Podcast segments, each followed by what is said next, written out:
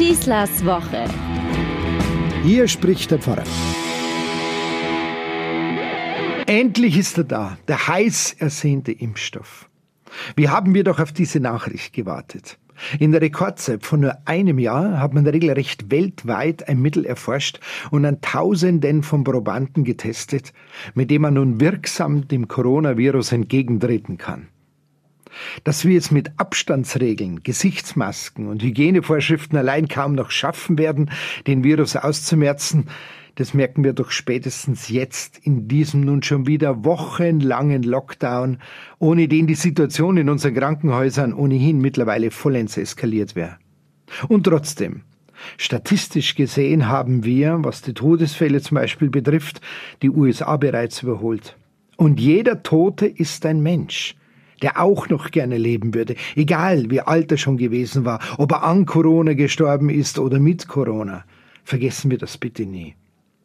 Jetzt tun wir gut daran, nicht einfach weiter auf die einzuprügeln, die wie alle, die solch einer Situation ohne jeglichen Erfahrungshintergrund meistern müssen, Fehler, zum Beispiel bei der Beschaffung des dringend benötigten Impfstoffes machen. Nein, ich verteidige nicht einfach die Politik und ihre Politiker, aber ich bin überzeugt, nach allem, was wir in 2020 erlebt haben, alles wird sich einspielen und dann wird durchgeimpft. Durchgeimpft? frage ich mich. Immer wieder sind da teils so absolut erschreckende Einwände gegen diese Impfung zu hören. Auf einmal bin ich umgeben von unzähligen neuen Virologen und Forschern, die sich selbst dazu ernannt haben. Vor der Pandemie kannten viele nicht einmal diesen Beruf. Als wäre dieser Impfstoff soeben mal schnell in eine Hinterhofgarage zusammengemischt worden. Das Unschlagbare an diesem Impfstoff ist doch, dass die ganze Welt daran beteiligt war. Unendlich viel finanzielle Mittel in die Forschung hineingesteckt wurde und jeder Staat gleichermaßen vom Erfolg oder Misserfolg dieser Impfung betroffen ist.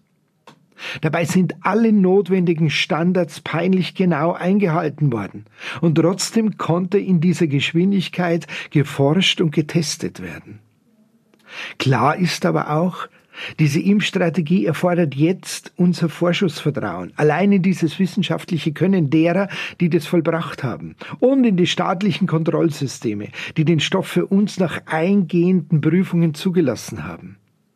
Mal ganz ehrlich, das ist mir viel lieber als das oft so hirnlose Nachgeplapper mancher Leute.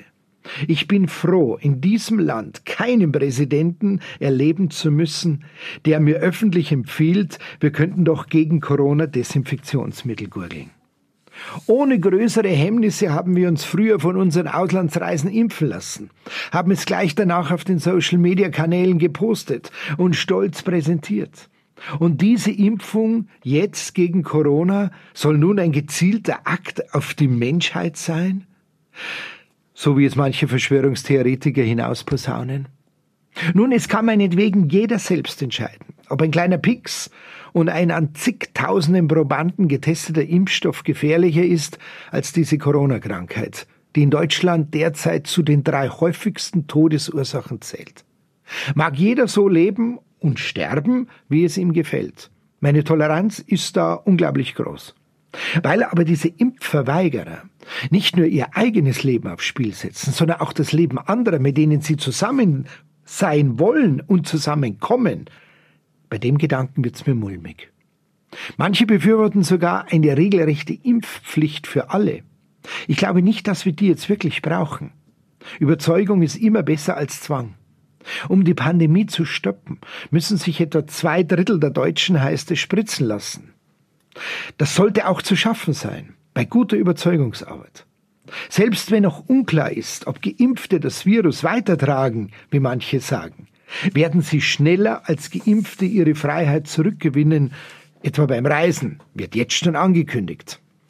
Klar, das könnte überzeugen. Die Frage ist, ist das wirklich der richtige Weg?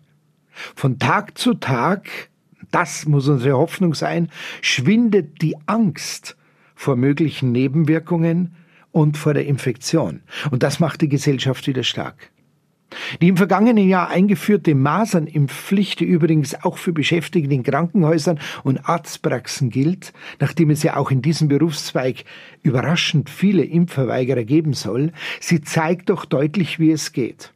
Nur wer einen Impfnachweis hat, der soll die neu zurückgewonnene Freizügigkeit trotz des Virus in Anspruch nehmen können und sich vor allem auch in unserem Gesundheitssystem speziell um Kranke und Alte kümmern können.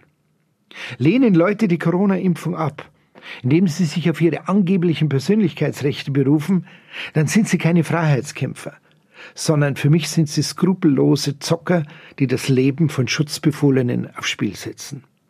Wenn sie auch noch in unserem Gesundheitssystem beschäftigt wären, dann gilt für sie eigentlich dasselbe wie für einen Pfarrer, der nicht beten will, einen Soldaten, der nicht bereit ist, um der Freiheit willen in den Kampf zu gehen, oder einen Erzieher, der Kinder nicht mag.